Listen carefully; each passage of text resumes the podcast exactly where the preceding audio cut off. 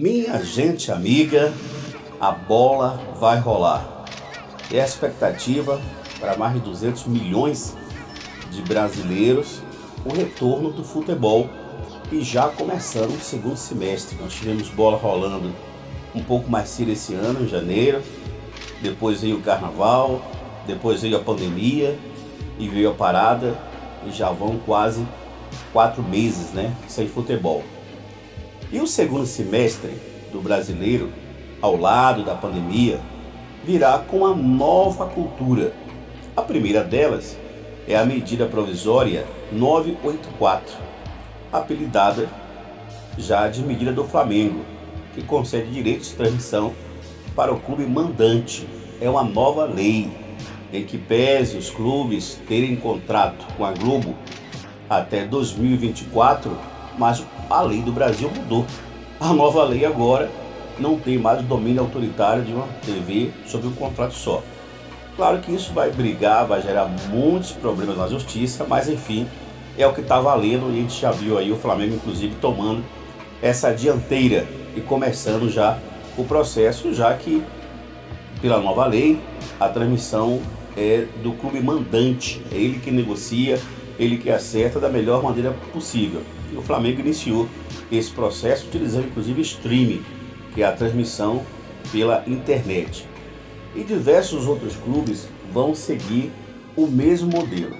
Por enquanto, com a suspensão do contrato com a Globo no Rio de Janeiro, houve uma grande preocupação das federações no Brasil e eles saíram correndo desesperadamente rumo à CBF e à própria Globo para que a emissora não rompa o contrato de, transmiss de transmissão dos regionais. Isso porque haveria muito prejuízo e todos eles, principalmente nessa época curta, de pouco dinheiro, pouca criatividade, estão desesperados para não perder essa verba e não que boa parte disso não foi pago ainda, não perder essa verba.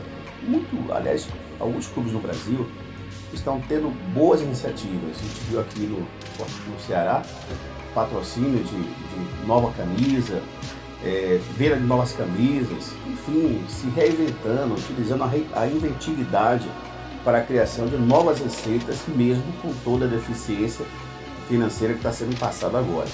O segundo ponto que eu quero destacar é a Copa do Nordeste. Tradicionalmente, com diversos mandos de campo, agora vai ser se for em Salvador, no chamada sede única, é um novo modelo. Né? É um novo modelo e uma grande novidade também, já que em função da pandemia, todos os jogos vão ser regionalizados. Os clubes não vão se deslocar para estado A, estado B. Se for na Bahia, os jogos vão ser em Salvador e de Santana, que é distante, cento e poucos quilômetros, estão tudo pertinho, sem problema nenhum. É novidade? É. Então nós começamos a respirar novos ares no Brasil pós-pandemia dentro do futebol.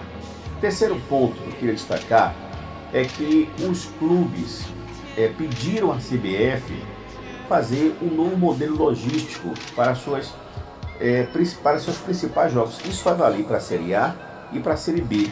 Para evitar desgaste em viagens longas, complicadas, etc, etc, a CBF, inclusive, já planeja remanejar a tabela para fazer essas adaptações logísticas e aí facilitar é, a vida dos clubes. Vamos citar um exemplo aqui do Bahia, que vai, por exemplo, no Rio Grande do Sul, jogar lá contra o Grêmio.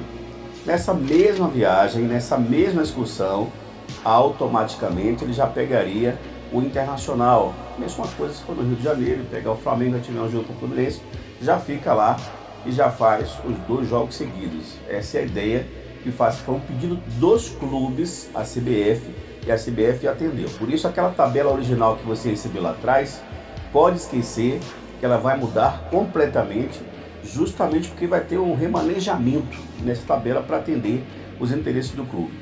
O quarto ponto que eu queria colocar é que a CBF não vai esperar definições de regionais para começar o brasileiro. Não vai fazer isso. Por que, que não vai fazer isso? Ela entendeu que agora a história é outra, é completamente diferente. Ela quer começar o campeonato, o campeonato dela entre dia 7, né, que é uma sexta-feira, para a Série B, 7 e 8, e 8 e 9 para a Série A. Então, diante disso, ela não vai esperar início de campeonato regional, ou fim de campeonato regional, nada disso. Ela vai tocar o barco e os regionais é que vão se adaptar ao brasileiro. Não vai ser mais diferente o brasileiro se adaptar aos regionais. Não, são os regionais que vão se adaptar ao brasileiro. E olhem, preste atenção, porque isso pode inclusive sofrer influência de, de, de cidades. Não há uma uniformização das cidades, né? a gente não sabe qual cidade vai liberar o futebol primeiro ou vai liberar depois. Então, por conta disso, a CBF já orientou aos clubes que eles vão poder, vão inclusive jogar em outras praças, né? Então, a praça de Salvador, por exemplo, apenas como exemplo metafórico, não liberou. Qual é a cidade mais próxima? Aracaju tem condição de fazer Série A lá, nas mesmas condições, os protocolos está liberado, os protocolos estão liberados, tá. Então, vai alterar. Vai alterar esse mando de campo o mando de campo continua sendo do mandante, o mandante vamos supor que seja o Bahia, mas vai jogar em Aracaju. E algumas equipes já podem, inclusive, ir se adaptando ou procurando outras cidades que permitam a retomada do futebol e que tenham condições, como é, é, hotéis, enfim, cumprindo os protocolos é, que são colocados né, pelas organizações sanitárias, pela Organização Mundial da Saúde, para fazer seus jogos. Algumas equipes, inclusive, já, já estão fazendo assim. Né? Por exemplo, o América de Natal, que fica no Rio Grande do Norte, não é isso? Ele já passou a se preparar, porque o que, é que vai acontecer lá? O Rio Grande do Norte, por exemplo, está fechado. Não tem condição de fazer futebol. Mas ele vai ter que jogar a Copa do Nordeste. E por conta de jogar a Copa do Nordeste, mesmo já estando basicamente eliminado, mas ele vai cumprir o regulamento para seu jogo, o que, é ele vai fazer? Foi treinar em Pernambuco o time está treinando em Pernambuco possivelmente, claro que a Copa do Leste vai ser sede única, mas se não tivesse sede única, é, ele jogaria em Pernambuco. Então, para sentir as mudanças que estão sendo feitas no futebol, mesmo com portões fechados, é bom que digamos isso, mesmo com os portões fechados. Aliás, algumas equipes já estão também se preparando para esse novo modelo, já que isso vai valer para todo mundo, será uma grande diferença dentro do futebol brasileiro. E seguindo esse caminho, minha gente, essa prática do futebol do Nordeste, que a gente já acabou de dizer aqui agora, vão ter outras mudanças também. Os clubes vão se preparar para conquistar cada vez mais sócios, não é isso? Porque no modelo que está aí, você precisa de sócio torcedor para suplantar ou fazer frente às, às, às, despesas. Ah, mas não vai ter jogos, portões fechados, muito bem. A exemplo do Flamengo, utilizou as, a, o streaming para fazer seus jogos, e o torcedor não vai no estádio. Mas se ele não vai no estádio, se for sócio, ele não paga para assistir, né? E se não for sócio, ele vai pagar. Vai pagar para assistir.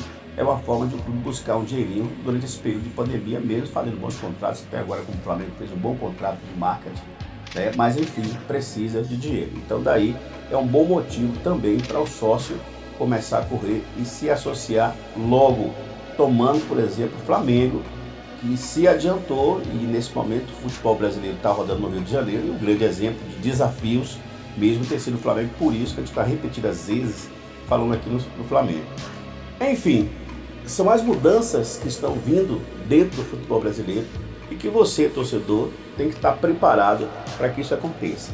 Veja, jogos por streaming, mandante tendo que resolver sua transmissão de jogos, é, cidade sede única para a Copa do Nordeste. Brasileiro não vai depender mais de campeonatos regionais para marcar suas datas. Jogos vão acontecer de acordo com a região. Você vai para Porto Alegre, tem dois jogos lá, você já faz dois jogos lá.